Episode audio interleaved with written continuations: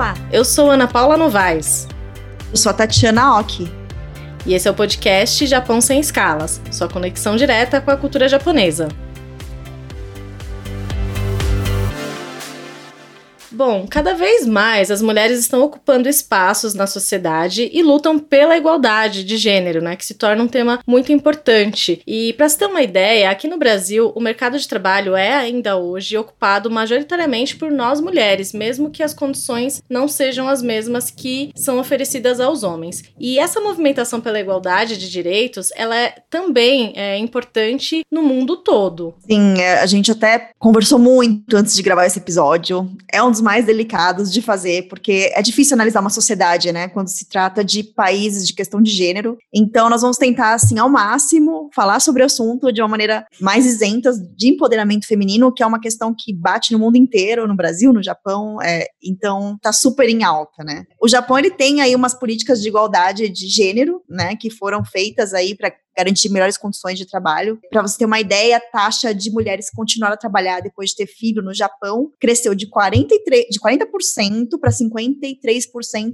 entre 2005 e 2014. É um dado muito interessante, porque né, a gente tem um pouco essa visão de que a mulher japonesa ela casou, teve filho, para de trabalhar. Então, tá, de, tá mudando esse cenário. E também o papel de mulheres nas, nas empresas privadas passaram de 6,9% em, em 2012 para 11,2% em 2018. Então também já está dando passos aí em direção a maior, maior igualdade de gênero. Exato. Inclusive no Japão, né, Tashi, existe uma secretaria de governo para a equidade de gênero e que prevê assim um, um plano de ação também para as regiões japonesas, né? Está presente é, nas 47 prefeituras. Sim, e ainda que tenha essas evoluções, né? Eu sinto que a, questão de igualdade de gênero ainda é bem profunda, bem delicada. E espero que não, mas eu, sinto a sensação de que vai demorar bastante para mudar. Ainda mais numa sociedade como a japonesa, que é milenar, é bem antiga, então ela tende a levar mais tempo para mudar algumas estruturas. E acho que nossa convidada hoje vai explicar um pouco melhor, né? E uh, também tem alguns movimentos aí no Japão para melhorar a igualdade de gênero, que uma delas é o Abenomics. E também a prefeita de Tóquio é uma mulher, né? E é uma das maiores cidades do mundo e também ela teve bastante incentivo aí para a questão das Olimpíadas,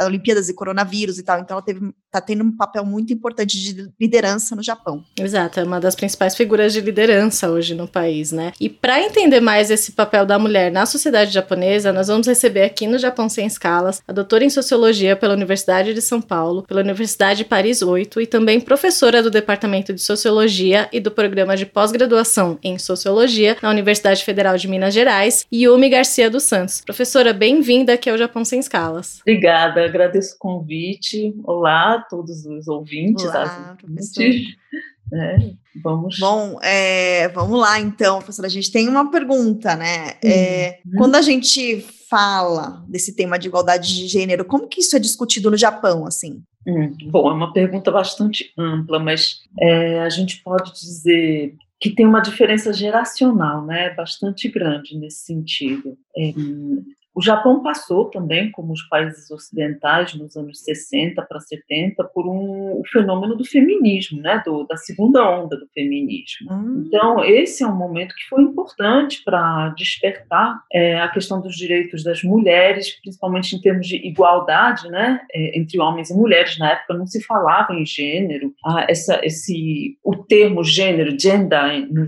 né, em japonês, é, veio mais tarde, nos anos 80, já começou a circular no, nas universidades, mas é, então é importante ressaltar assim que aos poucos, né, bastante concatenado a também o movimento, né, dizer, mundial, o Japão acompanhou, né, essa essa essa discussão, né, feminista, mas ficava muito num plano, vamos dizer, dentro de um meio universitário, mais intelectualizado, né, é, porque bom, mesmo depois da Segunda Guerra Mundial, com a nova Constituição que né, garante, é, é, a atual Constituição né, de 46, que garante a igualdade entre os sexos, é, foi realmente depois desse momento mais né, da, da libertação, um, não somente das mulheres, mas essa discussão ligada aos jovens, né, de, de sair da, da, dessa estrutura mais patriarcal, amarrada né, a, ao, ao sistema IE, né, sistema família tradicional japonesa.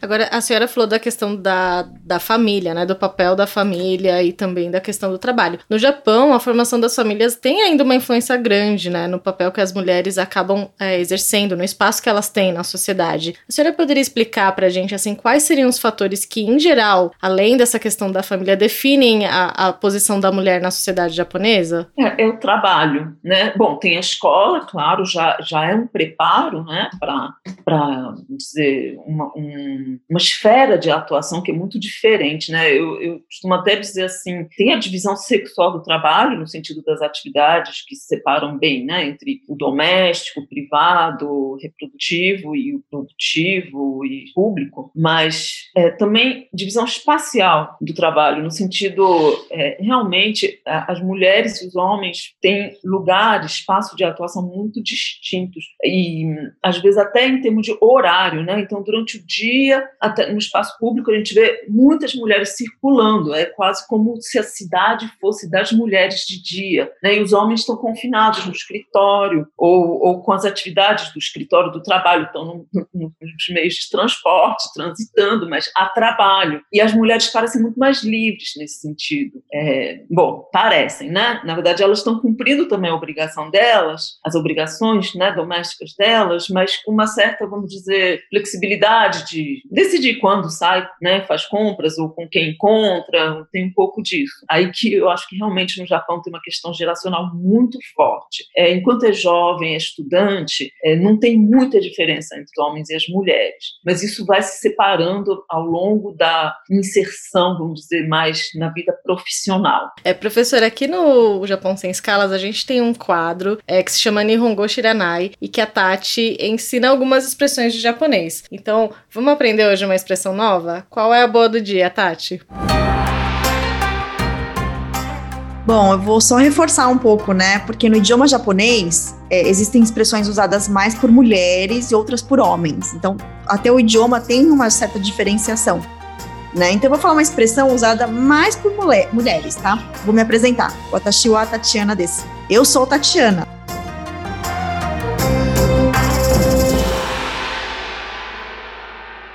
O atashi significa eu. Ela pode ser usada tanto por homens quanto por mulheres. Só que, em geral, essa expressão atashi, eu, é mais usada por mulheres, tá? Não oficialmente.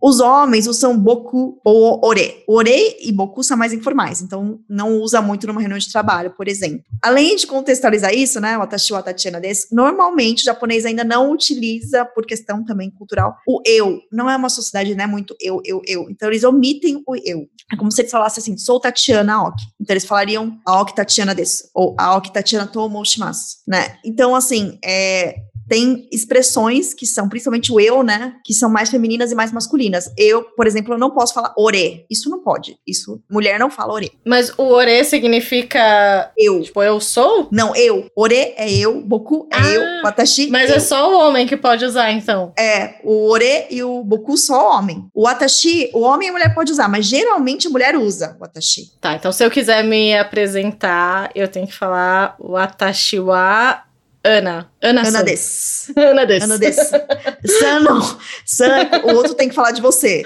O outro é que fala. É, o outro tem que. Ah, San é tipo honorífico, sabe? Mas enfim, Entendi. uma coisa que também mulher usa muito, e o homem usa bem menos, é o né. Né. Né. Ah, o homem não usa muito? Des, né. Mulher faz assim, entendeu? O homem, ele não fala assim. Sou desse, né? Assim, é mais mulher que faz. Então, tem umas coisas que é o da mulher e do homem. E tem palavras realmente que não é. O eu, eu acho que é bem, bem conhecido, que tem só alguns que só homem pode falar, outros que só mulher. Só mulher não, mulher e homem pode falar, mas é um pouco. Não é comum você ver o homem falar watashi. Interessante observar isso, né, a professora, porque é uma diferença cultural também, né? Aqui no Brasil a gente não tem isso. Lógico, temos artigos femininos e masculinos na, na, na língua portuguesa, mas não existe muito essa divisão, né, do que o homem costuma dizer e do que a mulher costuma dizer, né? Não muito. No Japão tem muito. É muito, muito. pronunciado associado. Não sei se a professora sabe alguma outra expressão que o homem não usa e a mulher usa. Eu, não, eu não lembrei dessa. Wa, quando termina, frases que terminam com wa, as mulheres falam soda wa, soda wa, yada wa. É verdade. Né? Termina sempre com wa para as, né, as mulheres. So shinai wa, so shitai wa, sore, soregai wa. E os homens não usam. É, você falou. Mas os homens não. O A é, é totalmente feminino. Ah, Final, o A é. E em português, eu acho que não tem muito isso, eu não tô lembrando, pelo menos, gente. Não, eu acho que tem só a diferenciação do artigo, né? né? Concordância de gênero, mas a gente não tem, assim, algumas expressões que só as mulheres usam ou só os homens usam, né? É, é um pouco universal, assim, na língua portuguesa. Mas é interessante observar que até a língua é, carrega essa característica cultural deles, né? De acontecer uma diferenciação entre a posição da mulher e do homem na sociedade. Tem, tem sim.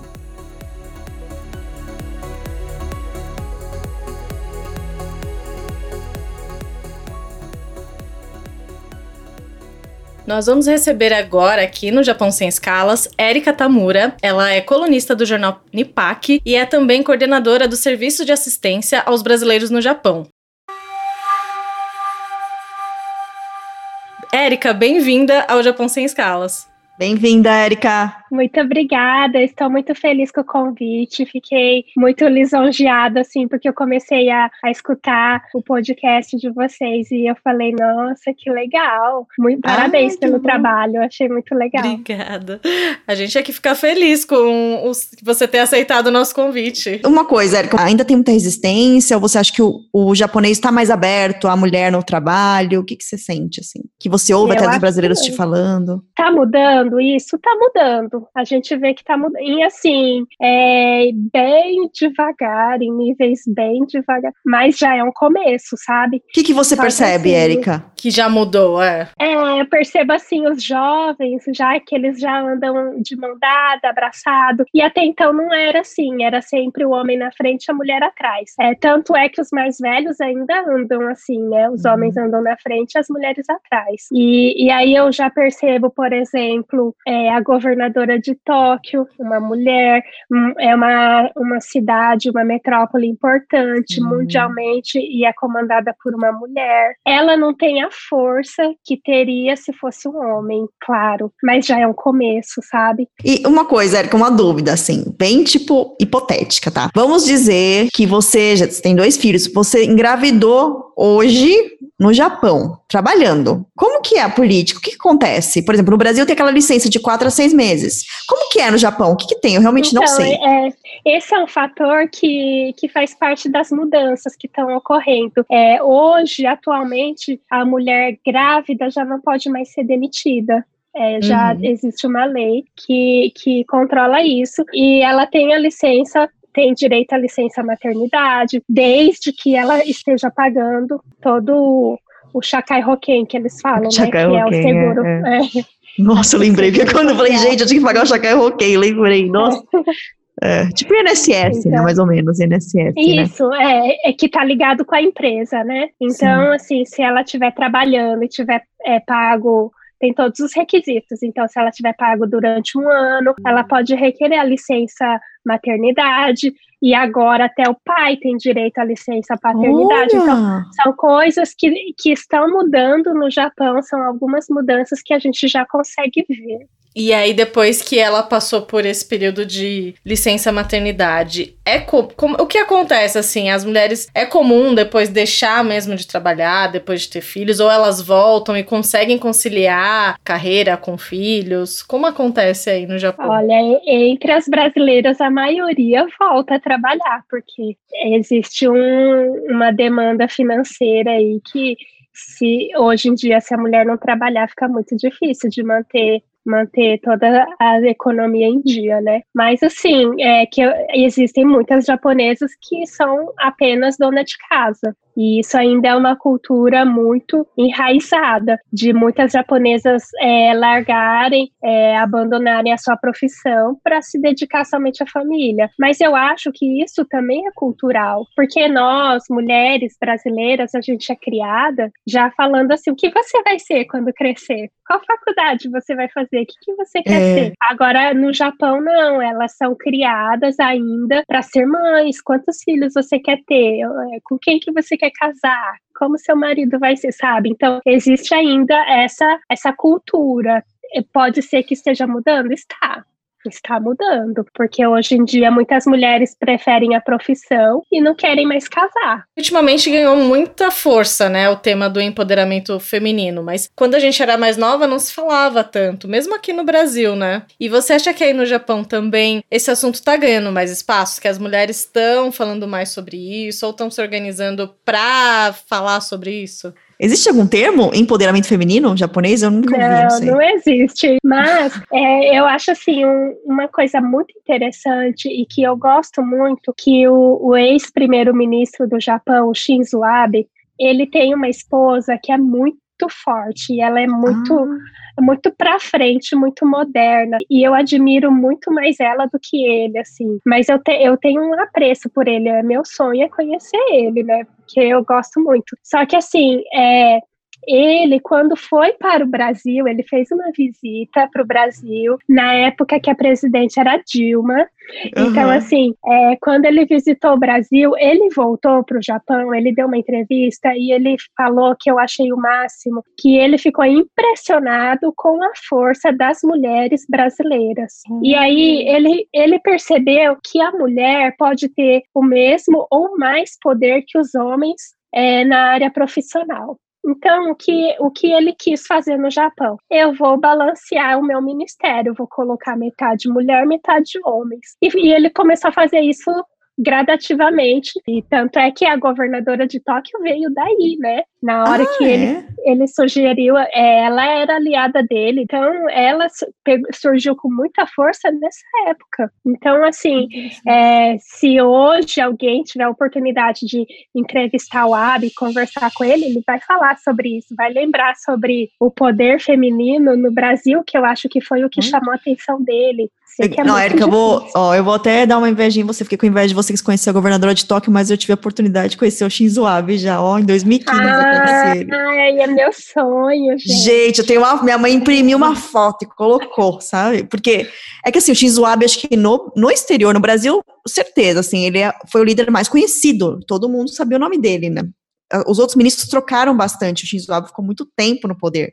É. Ele apareceu na Olimpíadas, né? Na, e ele, no encerramento. De Mario, ele conquistou é, todo mundo. Sim, ele ficou muito conhecido por causa dessa cena, enfim. Então foi muito, foi muito marcante, né? Não conheci nenhum presidente do Brasil, então para mim foi nossa, né? Conheci Ai, o do Japão, primeiro-ministro. É. Você trabalha numa associação que é de apoio, né, aos brasileiros aí no Japão também, então. É, eu queria que você falasse um pouco também do, do trabalho, né, de, desse apoio. Se tem alguma coisa também específica para as mulheres? Então, é, é uma ONG que ela existe já há 25 anos no Japão e Nossa. ela foi fundada por uma freira, irmã Mori, uma mulher. E, oh. e a, a irmã Mori fundou o SABJA, chama SABJA, Serviço de Assistência aos Brasileiros no Japão, porque ela fazia um trabalho voluntário como freira junto com a embaixada. E aí a embaixada sugeriu juntar os apoiadores junto com a irmã Mori para legalizar isso como uma ONG, com registro de ONG, é, registrado em Tóquio mesmo, para a gente, para o SAB já conseguir captar é, apoio financeiro e conseguir fazer o trabalho. E nisso o SAB já foi crescendo, crescendo, e hoje é uma das maiores ONGs de apoio aos estrangeiros no Japão, porque a gente atua no Japão todo. E aí o nosso carro-chefe hoje é o apoio psicológico, de orientação psicológica. Então, a gente tem três psicólogos trabalhando é, dentro dos consulados brasileiros, são é, consulado de Tóquio, Hamamatsu e Nagoya. Então, é, a gente atua é, no Japão todo, atendendo todo mundo. Hoje o atendimento é só online por causa do Covid, mas é, existe o atendimento presencial nos consulados, mas assim, estamos online e por causa do Covid o negócio estourou, né? Eu estou trabalhando triplo, é, a demanda aumentou muito. A demanda aumentou muito, mesmo quando é, deu uma calmada no Covid, quando as empresas já começaram a recontratar quem eles mandaram embora, o atendimento psicológico não diminuiu. Então, assim, é, a gente tem uma demanda muito grande, mas a gente atende também nas áreas jurídicas, médicas, é, do dia a dia, apoio escolar, em várias, várias áreas onde tiver demanda e o SAB já puder ajudar ajudar, a gente vai estar presente, vai estar ajudando, é, tudo conforme as nossas condições também. E o Sabja hoje ele se mantém com é, patrocínio de empresas privadas. Hoje a maior patrocinadora do Sabja é a Mitsui, Mitsui Busan. Ah. É, e, então, e tem as outras empresas, as menores, que patrocinam. E, e a gente trabalha muito com isso. E aí você me falou sobre, me perguntou sobre a demanda até é, no caso de mulheres, apoio às mulheres. Eu tenho atendido vários casos de violência doméstica e vejo que isso tem aumentado dentro da comunidade brasileira. É, e eu não sei se é por causa do Covid, eu acho que não. Eu acho que é, é porque agora elas têm acesso é, ou informações de pedido de ajuda. Então, assim, eu acho que é uma coisa que sempre aconteceu e, e aí agora a gente consegue é, ter mais acesso acesso às informações, um acesso mais fácil, né? As é informações. É fundamental, então... né? Que a pessoa tenha, saiba como pedir ajuda, né? Legal, Bom, legal. É, a nossa conversa está ótima, mas o nosso episódio está acabando. Obrigada. Obrigada. Domo, arigatou gozaimashita. Ah, arigatou. Tchau, tchau, tchau, pessoal.